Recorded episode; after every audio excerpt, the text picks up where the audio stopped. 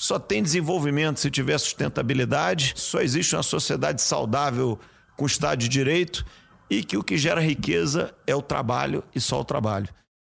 O Brasil ele tem escala, é uma democracia funcional.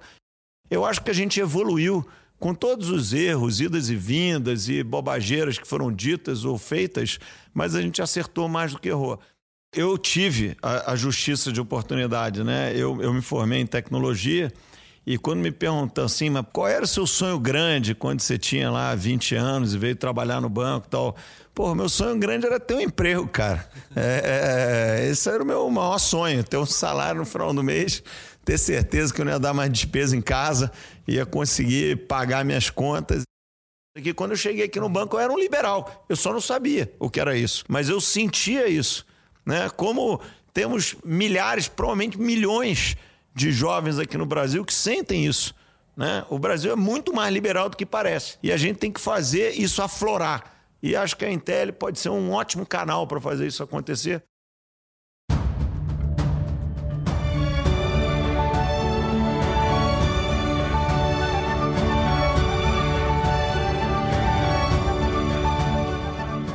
Fala pessoal, aqui é o seu âncora Luiz Guilherme Prioli. Estamos no ar com mais um episódio de Acendendo as Luzes, o podcast do IFL São Paulo.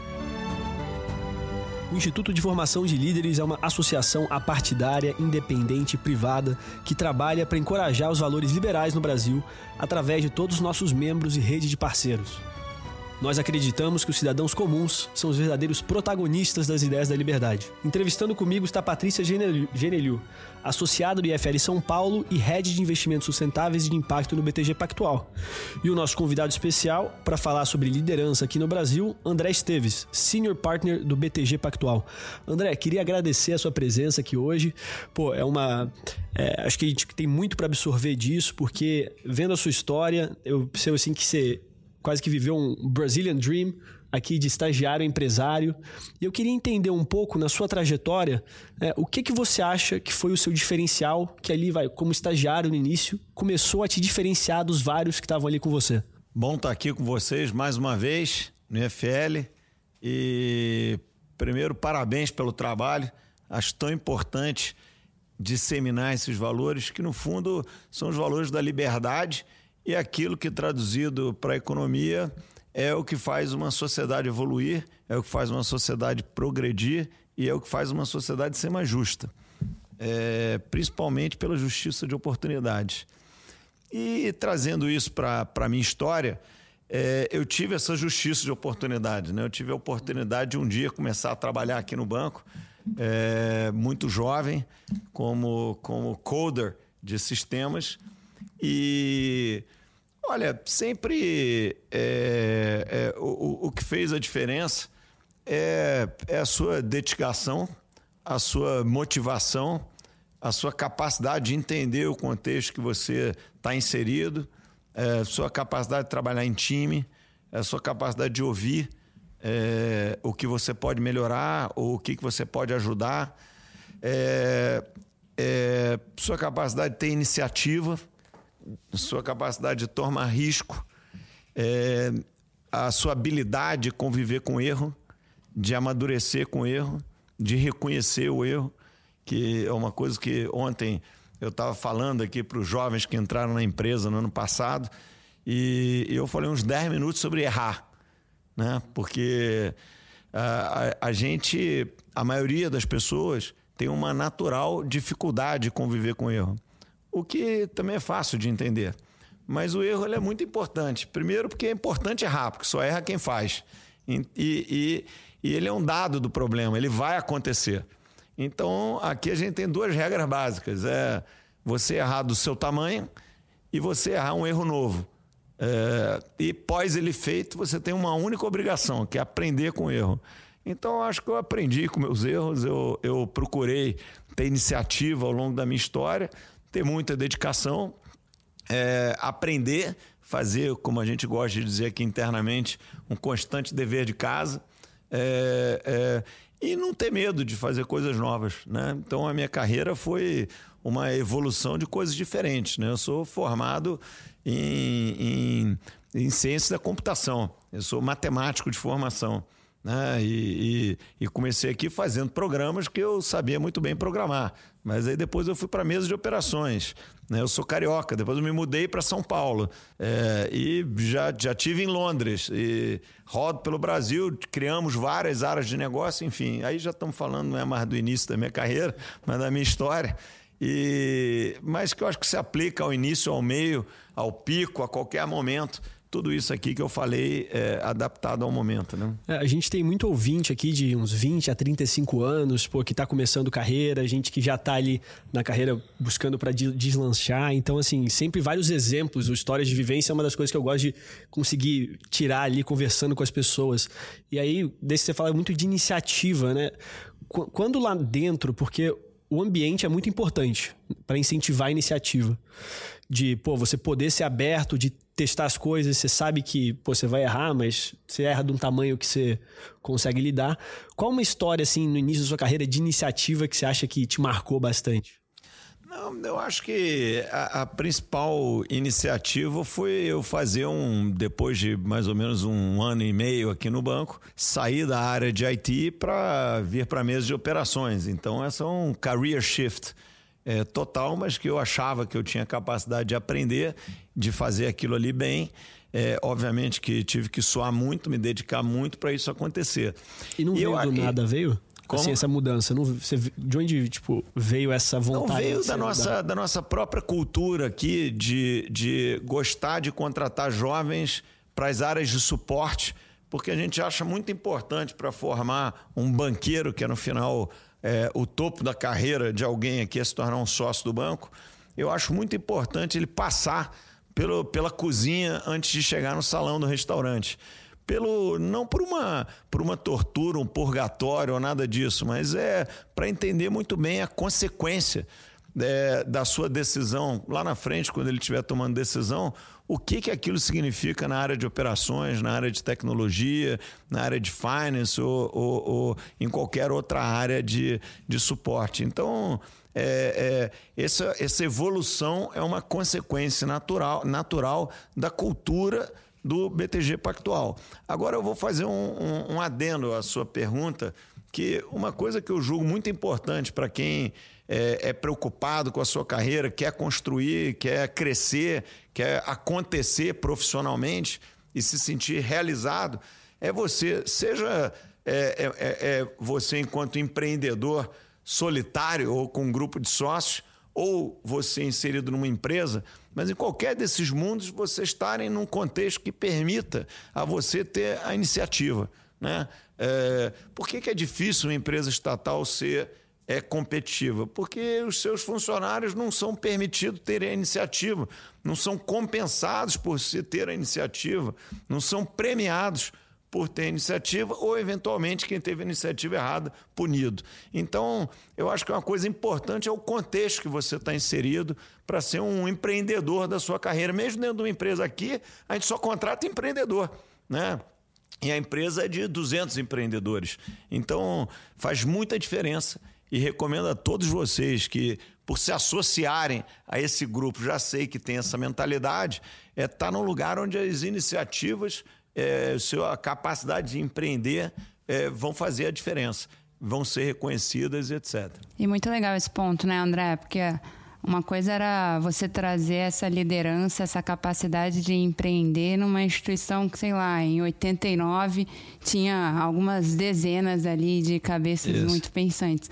Outra coisa é você olhar para a história de décadas de uma instituição, hoje com milhares de funcionários ao redor do mundo, e você falar com a mesma paixão sobre a cultura do banco com essas milhares de pessoas no mesmo nível. Verdade. Como é que é essa, essa liderança agora num outro patamar aí de desafio? Na, na verdade, é, é, como você falou, é um, é um desafio de você é, ter um negócio de alguns milhares de pessoas e temos um pouco mais de 5 mil funcionários no Banco BTG Pactual e ter 5 mil empreendedores. Quando você tinha 50, é muito mais fácil.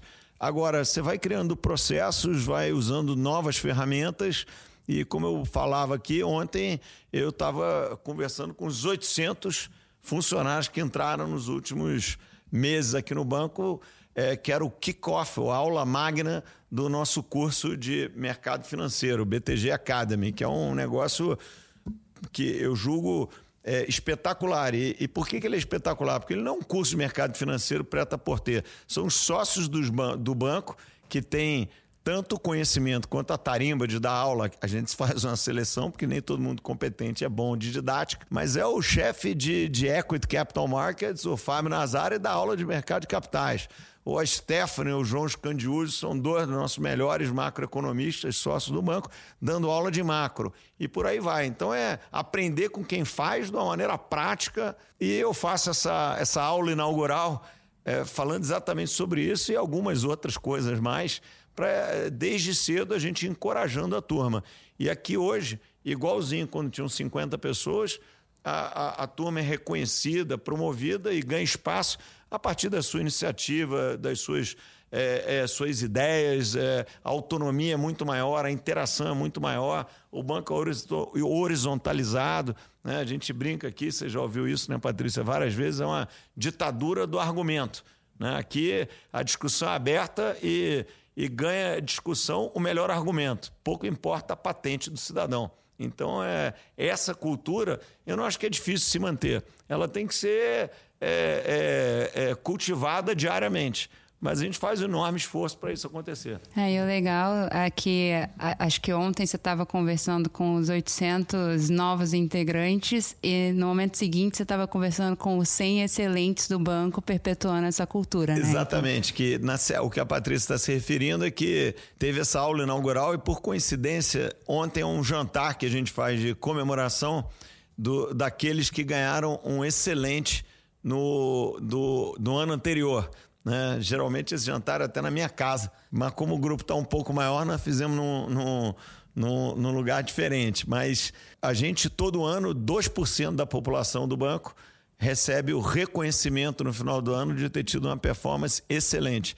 E é sempre limitado, é 2%, é, bem ali em torno de 2%.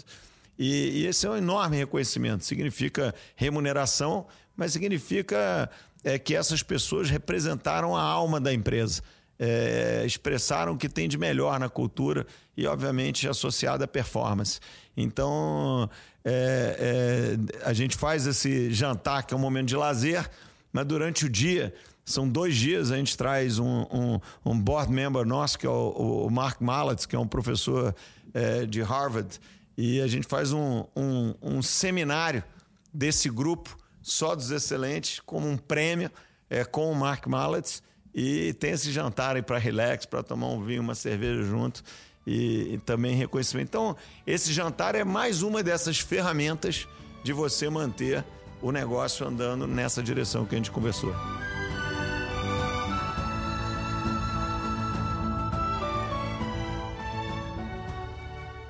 Eu gostei muito que você fala uma coisa, usou uma palavra para definir quem trabalha aqui no BTG. Você usou a palavra empreendedores.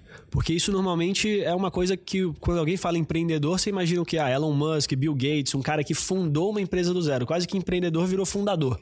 Só que quando a gente pega, até usando lá os princípios da escola austríaca, a gente pega a essência de, de empreendedor, é alguém que está ali ativamente buscando lucro. Então, alguém que está ali ativamente buscando gerar valor para a empresa e seja dele, seja que ele tenha 100% da empresa, seja que ele dê 10%, ninguém fala que o Jeff Bezos é menos empreendedor por ter 10% agora de uma Amazon gigante. É, e tanto que esse conceito é um conceito aí que a gente vê de intraempreendedor, que eu até brinco de chamar de empreendedor CLT, porque a pessoa está empreendendo dentro de uma instituição e aí viram nada mais, né? Quando você pensa em como, como que esse empreendedor vai ganhar dinheiro? Pô, quando você gera o valor, você busca maneiras de capturar esse valor, seja em compensação, né? Que nem você falou de bônus, seja outras coisas. É, e aí eu queria saber, né, mais ferramentas, porque isso é uma coisa muito, muito legal, uma coisa prática que, que dá para os nossos ouvintes aqui implementarem nas empresas, pô, esse treinamento interno, essa aula magna que é assimilação de cultura, né? Pô, até no IFL a gente tem um, um ciclo de formação que é, a gente a gente vai é, levando a pessoa por várias, várias etapas, leituras que ela tem que fazer, entrega de, de resenhas, participação nas atividades, né? Só porque quem não sabe, esse podcast é uma atividade do Instituto. A gente tem toda uma equipe por trás disso, é, que fala com as pessoas, é, organiza tudo, faz fala direção de arte. E aí, André, eu queria ouvir mais algumas assim. É, como se diz, ferramentas dessa, como por exemplo, partnership, né? Pô, aqui isso é uma coisa já bem difundida, né? Mas a pessoa pode ser partner dentro da empresa. Que outras ferramentas você acha que são bem importantes para a manutenção dessa cultura empreendedora dentro do BTG? Olha, eu acho, é, é primeiro para mim, o, o, empreendedor, do, do ponto de vista profissional, o empreendedor é, é, é aquele que sonha e, e tem uma obstinação de executar o seu sonho e tem iniciativa de fazer ele acontecer na prática. E, e, e aqui a gente, quando contrata, contrata gente com essa cabeça, que quer construir uma história, que quer participar de alguma coisa especial, que quer trabalhar com gente especial, que quer trocar com gente bacana e que quer, depois de uma ou duas décadas, olhar para trás e falar: pô, eu, eu, eu, vivi esse negócio aqui sensacional, eu ajudei, eu empurrei para frente, eu, eu fiz acontecer, eu venci desafios, eu participei de desafios, eu aprendi muito. É, então, é, é, isso é a nossa visão aqui de empreendedor. Eu não acho fácil fazer isso em grandes organizações, não. Tanto que eu vejo a maioria das empresas com enorme desafio de engessamentos, de hierarquias excessivas e falta de agilidade e tal. E, nesse sentido, a grande ferramenta é o modelo de partnership. É você crescer na companhia até você se tornar um dos acionistas. Eu entrei aqui como funcionário né? E, e, e, hoje sou o maior acionista. E esse exemplo ele é o melhor exemplo que tem por aí e vale para 100% dos principais executivos da companhia. Então, aqui só tem dono. É, tem doninho, tem donão, mas só tem dono. E tem aquele cara cuja obsessão é virar dono. É, e esses são esses 5 mil que estão por aí. Então, acho que é, essa é a grande ferramenta. E você tem pequenas ferramentas que fazem essa, essa, esse negócio andar e se executar, tal, que o jantar de excelentes, ou a aula magna, o processo todo de avaliação, que o, o excelente, por exemplo, não é só uma nota excelente. O senior management do banco gasta um dia inteiro, depois de outros já terem feito as classificações, para decidir quem são os excelentes, qual o tipo de feedback, porque você tem que, que walk the talk. Né? E a maioria do que eu vejo por aí sobre cultura é uma placa na parede de uma empresa com uma opção de frases bonitas, que eu geralmente concordo com todas, só quero ver na prática o que acontece. Então, é muito difícil você, de fato, fazer acontecer. E a melhor maneira de você fazer acontecer é dar exemplo. Então, é fazer a coisa acontecer a partir do que, do que de fato, você demonstra para todo mundo que está com você, do que de fato acontece na empresa, e aqui é essa, é a realidade. Ela é muito exposta. E a gente, vocês observaram aqui como é que é a, a mesa de operações, ou todo mundo senta junto, a mesa de um estagiário é igual a mesa de um, de um sócio sênior, né? Eu sento ali no meio de todo mundo, então quando me perguntam, pô, você tem uma sala aqui no banco, uma sala grande aí e tal, eu falei, tenho, tem uma sala enorme, o problema é que tem muita gente dentro. então é, é esse efeito demonstração é que constrói a cultura da empresa. Não existe cultura sem exemplo, não existe cultura sem interação. Então, é, é, é, e esse amálgama chamado cultura que faz valer isso que você é, é, provocou na, na, sua pergunta. Muito legal, né, André? Porque você falava que o motor que te fez começar a trajetória foi o seu acesso a uma justiça de oportunidade. E a gente está aqui no Instituto de Formação de Líderes conversando sobre a sua história, mas você começou uma história paralela agora, um pouco nessa direção também, tentando trazer mais justiça de oportunidades pelo Instituto de Tecnologia e Liderança, né? pelo Intel. Acho que é super legal, conversa muito com, com toda essa trajetória de empreendedorismo e um pouco com o contexto de Brasil até, do que a gente vê de desafios e oportunidades que a gente vai precisar construir aqui, muita gente capaz para enfrentar. Então, dentro dessa formação aí de uma nova geração de líderes, como é que é essa história do Intel, como nasceu, para onde vai? É, é e, e, eu acho que você fez um, um, bom, um bom link, Patrícia, porque é, é, eu, eu, eu tive a, a, justiça de oportunidade, né? Eu, eu me formei em tecnologia e quando me perguntam assim, mas puxa, qual é, em bate-papos desse tipo, qual era o seu sonho grande quando você tinha lá 20 anos e veio trabalhar no banco e tal? Pô, meu sonho grande era ter um emprego, cara. É, é, esse era o meu maior sonho, ter um salário no final do mês, ter certeza que eu não ia dar mais despesa em casa, ia conseguir pagar minhas contas e é, é, e, e, se eu, e, e, aí vinha as derivadas do meu sonho grande, que era se eu performar, se eu ser reconhecido, ganhar mais, ter mais oportunidade, mais responsabilidade, etc. E, e, isso que me deixou encantado com o banco desde o momento um, apesar da minha, do meu pouco conhecimento, da minha ingenuidade, da minha falta de visão sobre o mundo. E, e um pouco da Intel é, tem a ver com isso. Não é só com isso, né? É, um passo atrás, o Brasil vive uma, uma, é, uma enorme e gravíssima falta de mão de obra relacionada à tecnologia. E, e conversando uma vez com um grande venture capitalist no mundo é, e provocando ele sobre investimento no Brasil, ele virou para mim: Ah, o Brasil, André, gosto muito tal, é, mas nós não vamos investir, não. É, porra, eu fiquei um pouco é, é, é, surpreso com aquilo. Eu falei, por que, que você não vai investir? Falou, porque a gente fez uma conta aqui e vai ter um gargalo ali na frente que não vai ter engenheiro suficiente no Brasil para promover o crescimento tecnológico das companhias. É quase um buraco negro, né? Porque todo mundo que fala inglês aqui está quase indo para fora trabalhando. Pois é, então meio aquele negócio meio comoveu a mim, meus sócios que também estavam envolvidos na conversa. E, e aí a gente decidiu que tinha que tomar alguma, alguma iniciativa, né? E dado esse meu background, a minha própria experiência, é, e quando você olha aqui no Brasil, é, as boas escolas de tecnologia, o ITA, o IME, a USP, o FRJ, a COP no, no Rio de Janeiro, ou, ou o IMPA, é, essas escolas elas basicamente formam a mesma quantidade de profissionais que há 30 anos. Né? Você vai lá no ITA, a turma é do mesmo tamanho que era há 20 anos. Ou as bolsas de mestrado na COP são as mesmas que eram há 20 anos. Ou, ou a minha turma de matemática aplicada na FRJ era a mesma coisa. Só que a demanda não é que ela cresceu, ela multiplicou por 50. Então, nós estamos com um tremendo problema aqui. E, é, e aí, a, a combinação desses fatores fez a gente ter a iniciativa de criar uma escola de classe mundial voltada para a tecnologia.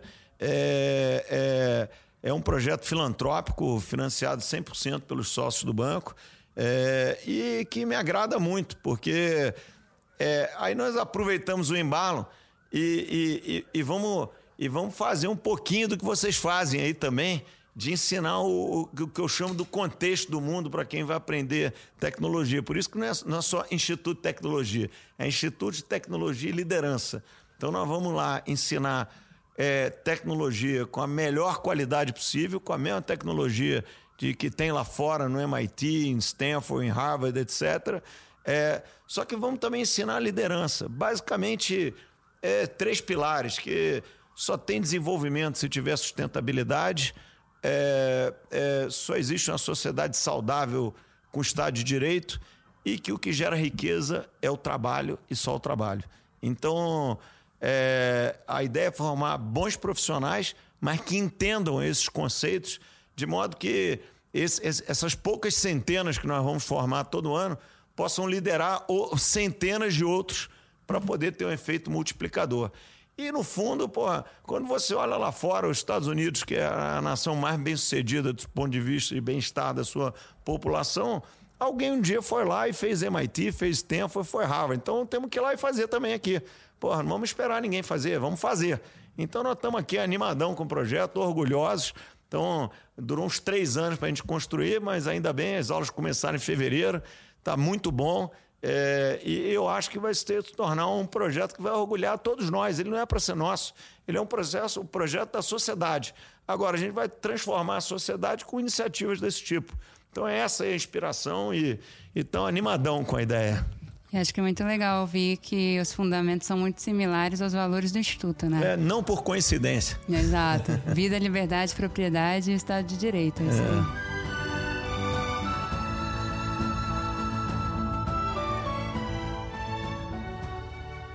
E é muito curioso isso, né? Pô, você se baseou nesses grandes institutos lá fora, de renome, falando com literalmente as pessoas que estão investindo no futuro lá fora, esses venture capitalists, identificou o problema e, partindo do problema, veio aqui trazer a solução. É, quais são, mais ou menos, para tangibilizar isso é, sobre Intel de perspectiva que vocês têm de quantas pessoas vocês vão colocar? Olha, é, a gente está com um problema interessante na Intel agora. E é difícil responder essa pergunta, né? É, é, a primeira turma é um pouco menos de 200 pessoas. Nós vamos fazer um outro vestibular agora no, no meio do ano, que são menos vagas, mas são 40 vagas, já tem mais de 2 mil inscritos. É, então, o número vai se ampliar. Só que outro dia, é, visitando é, clientes em Porto Alegre, é, um grupo de empresários foi lá me mostrar. Eles têm uma iniciativa muito boa, que é o Instituto Caldeira, que alguém, alguns aqui talvez conheçam, e me mostraram o lugar que eles pretendem instalar em tele lá. É, indo no Porto Digital em Recife, o Silvio Meira já falou: olha, aqui vai ser a Intel. Então nós estamos cheios de Intel por aí, patrocinado por amigos e parceiros que compartilham as nossas ideias. Por outro lado, um grande empresário amigo aqui de São Paulo quer criar uma escola de engenharia, é, é, é e, mas ele quer criar dentro da Intel. Então, é, é, nós estamos cheios de provocações, mas eu acho que a gente tem que fazer a escada, você sobe um degrau depois do outro. Então nós temos que entregar o que a gente se propõe esse ano aqui para a gente ter certeza, porque a Intel, além dessa, dessas visões e propósito, também tem uma metodologia original, né? É 100% learning by project, né? São projetos de empresas privadas é, então tem projeto da Ambev, projeto da Cosan, que os alunos vão lá, tratar projetos do BTG, atracam um problema real e assim aprendem engenharia de software, cálculo, é, é tudo aquilo que é necessário. Então é um negócio prático, voltado para a realidade, é, que era uma coisa também que me frustrava um pouco na faculdade, que, de novo, era, era o que tinha aí de melhor quando eu fiz, mas era muito etéreo, né? E, de novo, graças a Deus eu caí aqui, mas eu é, não sabia direito a diferença do BTG Pactual para Eletrobras. É, e acho que tem uma certa diferença. A gente está dando um tom prático ao negócio, só projeto. É um, e, ensina o aluno a trabalhar em time, a, a entender, a ouvir o outro, a ter iniciativa de se colocar é, e, e, resolver o tempo inteiro problemas práticos que educam ele sobre uma determinada disciplina que atende o currículo. Então, porra, nós estamos muito animados. É, como você disse, a gente fez um enorme dever de casa, né? né nós fomos desde as empresas mais inovadoras em educação globalmente até as mais tradicionais entendamos o contexto brasileiro. Então, como eu disse, foi um projeto de três anos, é, é, mas nós estamos bem orgulhosos. Agora, é, eu acho que ele pode ser grande, mas ele não vai abrir mão da qualidade, dos valores, de, desse rigor que, que, que a gente criou, até para ser uma coisa especial. Então, é, não vai ser um negócio de, de 20 mil alunos, provavelmente, mas eu acho que pode ter alguns poucos milhares de alunos e com muita qualidade. Acho que esse é mais ou menos é, como é que eu vejo. E eu queria também democratizar. Ele já é democratizado, porque é, tem muitos alunos de fora e a gente dá bolsas também patrocinadas por, por, por nós e outros colegas empresários. Então, poxa, tem uma aluna que veio do, do, do, do, do Espírito Santo, super qualificada e nunca tinha saído do município dela. Porra, uma jovem com todos os valores certos, que a chance de dar certo é 100% na vida profissional. E por aí vai, cheio de gente humilde, esforçada, que naturalmente tem esses valores que a gente compartilha aqui. Eles não estão externalizados porque o cara não sabe qualificar, mas ele acredita nisso. Aqui, quando eu cheguei aqui no banco, eu era um liberal. Eu só não sabia o que era isso. É, mas eu sentia isso. Né? Como temos milhares, provavelmente milhões de jovens aqui no Brasil que sentem isso. Né? O Brasil é muito mais liberal do que parece. É, e a gente tem que fazer isso aflorar. E acho que a Intel pode ser um ótimo canal para fazer isso acontecer com escala. Amanhã ter 10 mil caras. Eu até talvez tenha sido humilde. De repente vai ter um pouco mais do que alguns milhares de alunos. É, acho que dá para fazer, né? Porque eu estou pensando em, em turmas anuais. Quando você põe todo o espectro, de repente dá para ter Semestral. mais. É. é um exército aí de líderes, né? É. E, e, pegando esse gancho do que a gente tem que ver de transformação dentro de um Brasil que você está vendo que é mais liberal, acho que o contexto do que plantou a sua sementinha dessa visão internacional do desafio que a gente tinha aqui dentro e hoje numa, num contexto internacional também super sensível e, e mudanças aí bastante expressivas, como é que você está vendo esse desafio brasileiro, as oportunidades, o que, que a gente dá para trabalhar nisso? Olha, eu, eu acho que é, é, o, o, Brasil ele ele ele está melhor do que parece. Né? Eu vejo os headlines de jornais ou, ou economistas de banco falando, e parece sempre que está tudo muito ruim, tem sempre uma certa politização envolvida. Parece que não existe uma notícia despolitizada mais. Então, eu acho que as coisas estão melhores do que parecem. O Brasil ele tem escala, é uma democracia funcional, é, ele tem oportunidade e, e a gente vive é, é, numa, numa dinâmica de sociedade aberta é, a gente anda para frente. É, com todos os trancos e barrancos, tal, a gente anda para frente. E a gente não percebe isso, ou, ou, ou não nota isso, ou... mas a gente foi melhorando. A gente viveu alguns ciclos reformistas, né? É, do, do, no primeiro mandato do presidente Fernando Henrique até o primeiro mandato do presidente Lula, teve um ciclo reformista, depois voltou, é, é, tivemos uma interrupção, vamos dizer, é, é, é, desse ciclo, volta com o presidente Temer e agora segue com o presidente Bolsonaro e fomos fazendo reformas que é, é, nos trouxeram até aqui. Mas a gente fez reformas, a gente, é, para não falar de um passado muito distante, mas indo aqui para o passado mais, mais próximo, ainda no governo Temer, fizemos uma reforma trabalhista. criamos a, a TLP, que uniformizou as taxas de juros no Brasil, né? reformamos de uma certa maneira o BNDES. É, em duas sessões fizemos é, uma, uma lei funcional de falências. É, já no governo, no governo do presidente Bolsonaro, fizemos uma reforma da Previdência muito importante, de 1,2 tri, que na margem performa melhor ainda do que está sendo feita. Fizemos algumas reformas de cunho microeconômico importantíssimas. Nova lei do saneamento, nova lei do gás, Banco Central independente, que era uma história de 20 anos aí. Aliás, como a, a, a, a lei do saneamento, que tem uma importância enorme. Essa lei do saneamento, é de privatizar o setor de saneamento no Brasil, é uma obrigação, ela não é econômica, ela é moral. Nós estamos em 2022 e tem uma parte da população é, é, relevante que não tem saneamento básico. E a gente só vai dar isso se a gente liberar essas amarras que estavam por aí e que podem fazer diferença. A privatização da SEDAI vai fazer uma enorme diferença para o Rio de Janeiro. Então, eu acho que a gente evoluiu com todos os erros, idas e vindas e bobageiras que foram ditas ou feitas, mas a gente acertou mais do que errou. E a melhor maneira de você traduzir isso tem um preço que traduz isso de uma maneira muito efetiva que é o juro real de equilíbrio no Brasil. É, quando eu comecei na mesa de operações, há quase 30 anos atrás, é, já tinha um incipiente mercado de debêntures aqui no Brasil. Basicamente eram de leases de banco, debêntures de dois anos. Elas operavam numa faixa entre é, IGPM mais 25% ao ano e IGPM mais, 20, mais 30%. Eu vou repetir, entre 25% e 30% de juro real. É, era essa a realidade é, brasileira de, vamos dizer, década, início da década de 90.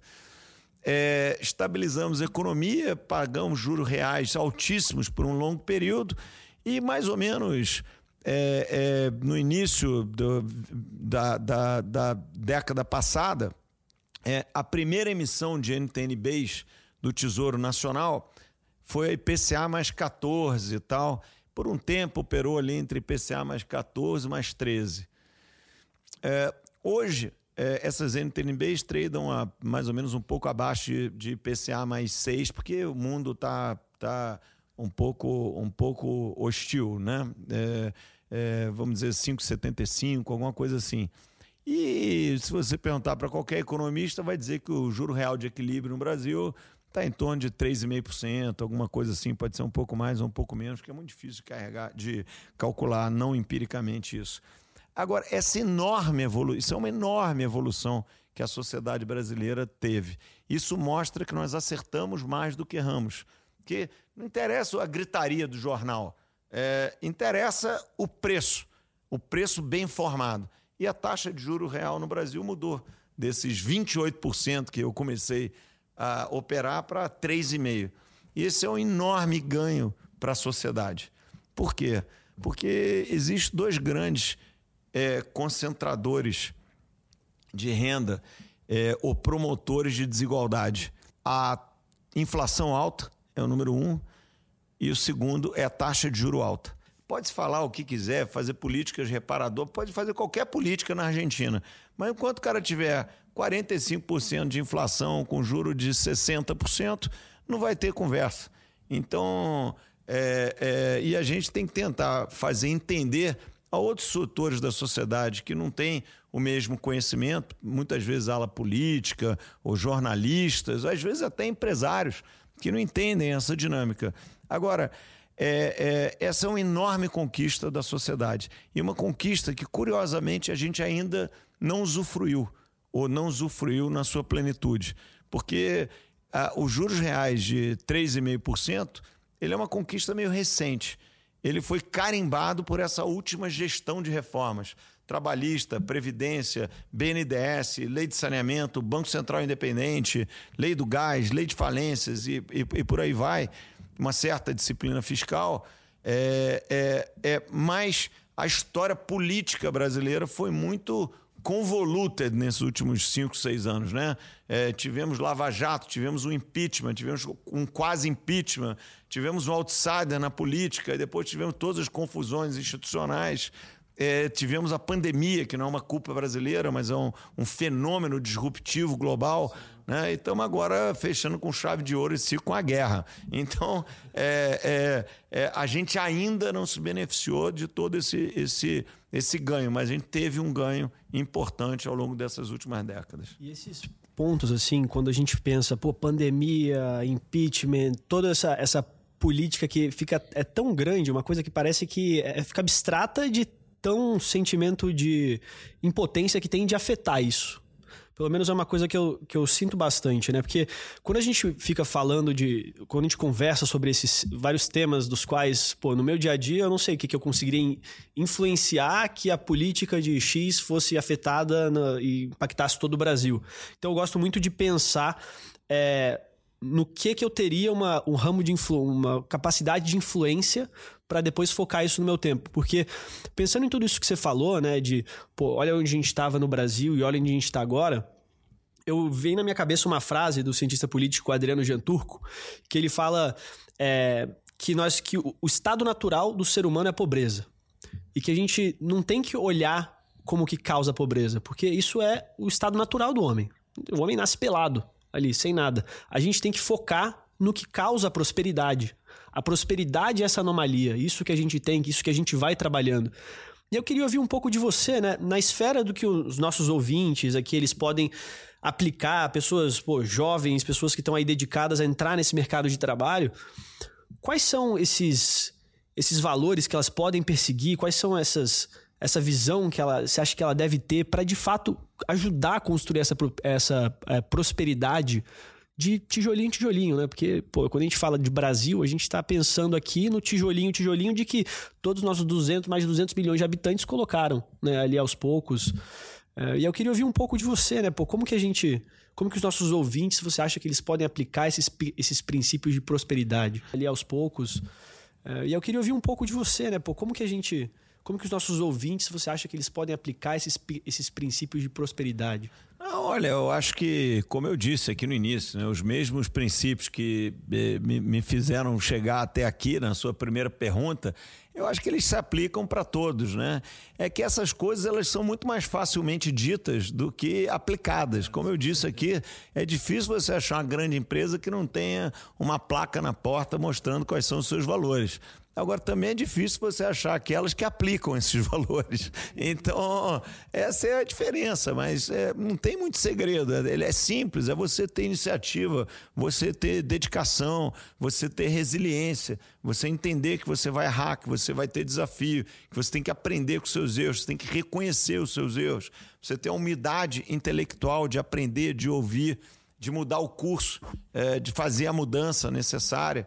É, é, e, e, essas coisas, quando aplicadas em conjunto, é quase que como uma grande equação matemática que o resultado é sucesso é, é, naquilo que você propõe a fazer. Cê, cê, é impossível né? É, é, você chegar lá é, é, e o sucesso em diferentes dimensões sem essa obsessão de construir essa história. Né? E ter também um pouquinho de, de é, paciência né? É, eu sou impaciente com eu estou todo dia insatisfeito aqui com o resultado. Né? Você entra aqui numa reunião nossa do comitê executivo, você acha, porra, bom, resultado do banco, resultado do banco é recorde, só, só fica falando do, do que dá para melhorar. Então, é, você tem que ter a obsessão de fazer sempre melhor, sempre fazer mais, tal. Isso tem a ver também com a personalidade das pessoas e, e, e não tem certo nem errado, né? Mas de novo, é muito fácil o cara falar, não, não, eu, eu, eu aprendo com meus erros. É muito fácil o cara falar, puxa, eu gosto de trabalhar em grupo, é, eu gosto de ouvir, eu sou resiliente. É, mas não é tão fácil assim de praticar, né? Porque você tem que saber que problemas vão acontecer, é, mudanças de rota vão acontecer, você vai ter que se adaptar, você vai errar, você vai ter que aprender. Então, é você colocar tudo isso, se conhecer muito bem e aplicando gradualmente isso e saber que degrau por degrau, aplicando isso, as coisas vão acontecendo. É claro que você pode estar num setor que vai ter um vento contra, vai, aí você vai para o setor que o vento vai estar a favor, e aí você vai pivotando a sua, sua empresa, a sua carreira, a sua história. É, é, é, o, o, o, o a sua iniciativa de acordo com também as, as oportunidades. Né? Eu saí da área de, de tecnologia e vim para a mesa de operações. Eu saí do Rio e vim para São Paulo. Isso são pequenas pivotadas na minha história. Né? E eu acho que tudo isso fez enorme diferença na minha vida. E na vida de todos nós, olhando no longo prazo, para quem dá certo é sempre assim. Né? Aqui no banco, a gente foi mexendo na, na estratégia, a essência do banco, a alma é exatamente a mesma. Agora, a gente era um trading house é, nos anos 80, nos anos 90, é, fomos transformando isso num investment bank que cresceu e floresceu, é, focando no negócio de clientes nos anos 2000. É, agora é, criamos um negócio a partir da evolução tecnológica de digital, tanto de investimento quanto de banking. E, e à medida. Agora, por que eu não fiz isso há 20 anos atrás? Porque não dava. É, isso é improdutivo. Agora dá, agora é o contrário, é mais produtivo do que a competição. Então, eu acho que essa combinação de fatores, você olhar o mundo à sua volta e se adaptando e crescendo o tempo inteiro, faz a maior diferença. E um conselho assim transversal a qualquer momento da sua carreira, a qualquer idade ou a qualquer nível de conhecimento ou senioridade, é você estar sempre disposto a aprender. Então, é, é, não parem nunca de aprender. Eu estudo pra cacete. Eu, eu, estudo as coisas mais do que há 20 anos atrás.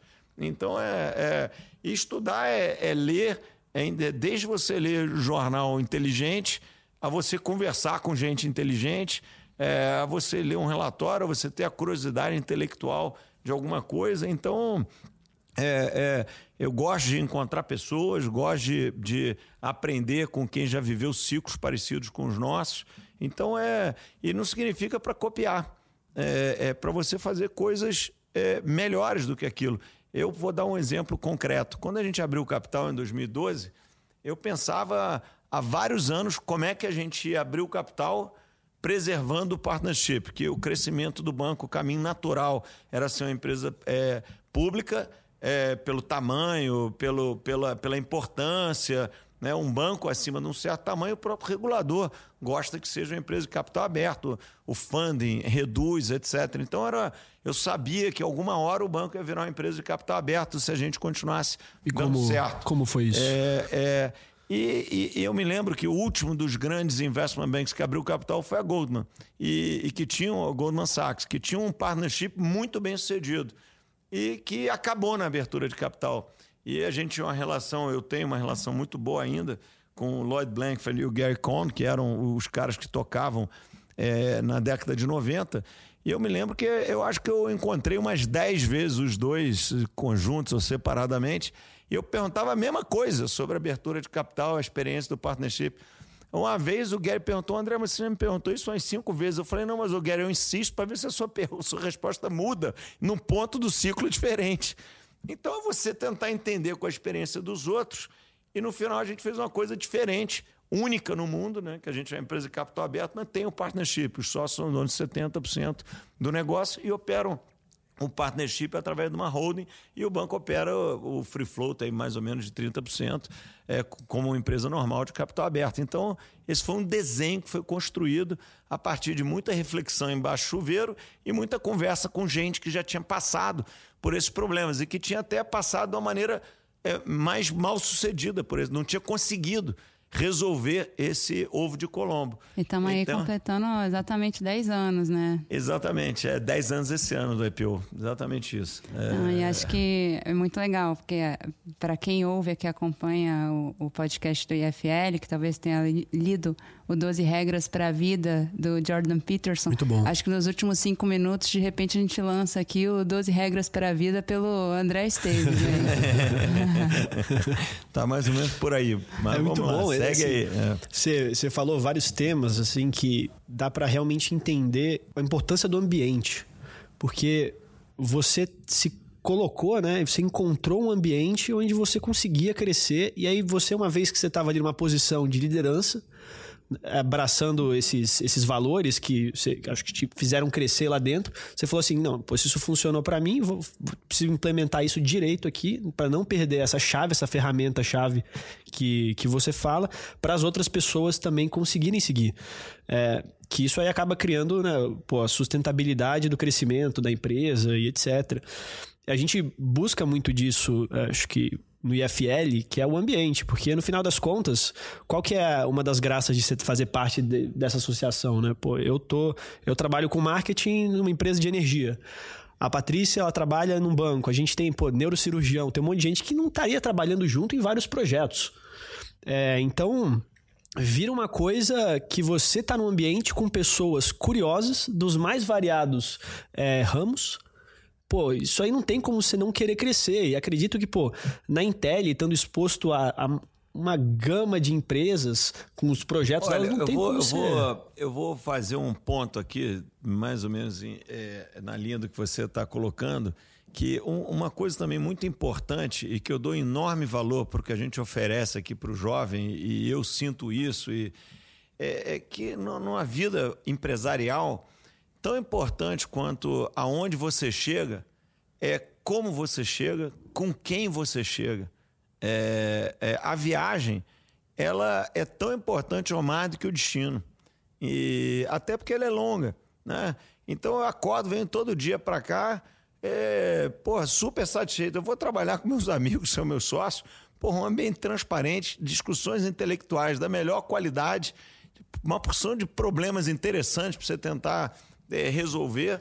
É, é, um ambiente transparente, aberto. É, então, isso daqui é muito importante. Porque não adianta você falar, olha, aqui eu vou te contratar, você vai trabalhar aqui numa empresa estatal, você vai ser pintor de parede, nada contra os pintores de parede, mas você vai ser pintor de parede, mas daqui a 20 anos isso aqui vai lhe dar um bônus de 10 milhões de dólares. Acho que todos nós vão falar, porra, obrigado, muito tentador, mas tô fora. Essa era uma pergunta que a gente. Nas entrevistas? Fazia. Entrevistas eram mais rudimentares há 20 anos atrás. Vulgo raiz. Perguntar. É também. É, é, é, mas, mas é, é um pouco. Pô, vou estar no ambiente que eu admiro o, o, o, o colega que está do lado. Pô, outro dia eu estava conversando com a Patrícia sobre o mercado de carbono e estava aprendendo com ela. É, é, pô, você aprende o tempo inteiro, você troca o tempo inteiro, você cresce com o cara que está do seu lado. Os debates, hoje a gente estava conversando sobre inflação americana de manhã, pô, uma conversa sofisticada. Ontem estávamos conversando sobre, sobre a geopolítica. Pô, é, é, é um prazer você viver esse ambiente. Então, é, é, é, não tenho a ilusão de que só o destino da viagem importa. Pelo contrário, a, a, a, a viagem é, o formato e principalmente as companhias importam muito. Então é um conjunto da coisa que faz a viagem ser bacana. Eu não tenho mais o que dizer depois disso. acho que ótimas palavras de encerramento, motivadoras, direcionadoras para você, todo mundo que está ouvindo. É, e, e, André, quando que é o processo seletivo da Intel? É, é no, no final do ano normal, segue meio esses ciclos né, dos vestibulares. Né? Vai ter um agora no meio do ano, que é junho, julho, é, que, é, que é um número menor de vagas, são, são 40 ou 50 vagas. e, e o processo, ele. Acho que ele começa em outubro, novembro e anuncia resultado em janeiro, mais ou menos igual é, é, as outras vagas semestral, por aqui. né? Então... É semestral, mas é concentrado no final do ano. A turma do final do ano é, é, é a principal. Né? Então, quem, quem tiver aí a, a, amigos, é, parceiros, filhos, acho que aqui a turma é mais jovem, irmão mais novo, tem filho de sócio lá, filho de cliente. E tem uma outra coisa também na Intel, que é essa crença que vocês também têm e a gente tem, que é a igualdade da oportunidade. Tem filho de sócio tem filho de cliente e, e tem gente que mora na favela da Rocinha ou gente que nunca saiu do seu município de 5 mil habitantes. Ah, mais que isso. Então, né? que tem bolsa integral de moradia, alimentação e escolar para estar tá aqui em São Paulo exposto a esse ambiente. E essas pessoas vão transformar a sociedade. E para os nossos filhos, ou, ou do nosso meio, não existe nada melhor, olhando para a nossa viagem, do que viajarem com esse tipo de colega, com esse tipo de experiência para um e para outro. Então, é, é, é, é, pô, tinha um rapaz lá na Intel que nunca tinha visto uma piscina. Visto uma piscina. Então, não é caído numa piscina, é visto numa piscina. Então, é, é, agora esse convívio ali. com um garoto que estudou no Graded é que faz a diferença. Vai fazer os dois crescerem. É, você fala municípios com menos de 5 mil pessoas, municípios menores que o BTG. É. Né? Eu achei, achei peculiar até que você falou, pô, é. população. Imagina uma menina de 17 anos que nunca saiu do município é. e se qualificou para participava de, de Olimpíada Virtual de Matemática. Caraca. Incrível. É, com resultado, né? Com achievement, né?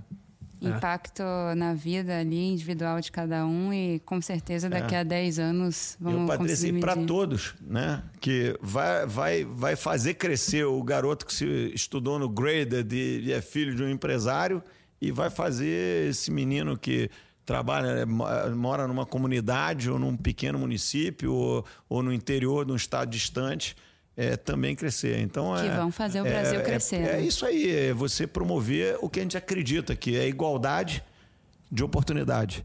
Uhum. É, eu, eu, acho isso aí que vem na minha cabeça é que o, o ambiente, ele não necessariamente cria, mas pô, um ambiente bom com certeza amplifica. Você que já tem uma capacidade, que tem interesse, que tem esse drive que você falou, essa curiosidade, essa iniciativa de fazer cada vez mais.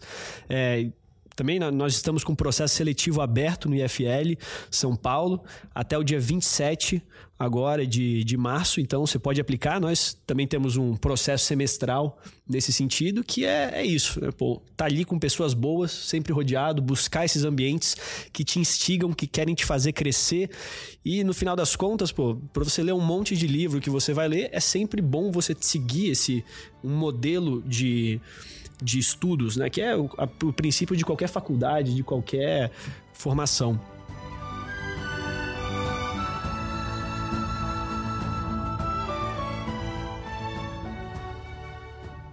André, eu queria agradecer bastante a sua presença aqui, você também, Patrícia. Eu acho que esse podcast ele virou um, poço de sabedoria, de, de histórias aplicáveis, altamente aplicáveis ali na vida dos nossos, dos nossos ouvintes, que vai gerar bastante inspiração para o que está por vir, para esse futuro do Brasil que, olhando com essa visão otimista, está melhor do que estava antes. Então, agradecer. Gente, lembrando, nós somos o IFLSP no Instagram. Você pode seguir a gente no LinkedIn, entrar no nosso site iflsp.org e se inscrever no processo seletivo, chamar o seu irmãozinho mais novo, se quiser também, irmãozinho mais velho, falar para o pro processo seletivo também, para Intel e para tudo. Muito obrigado e até a próxima.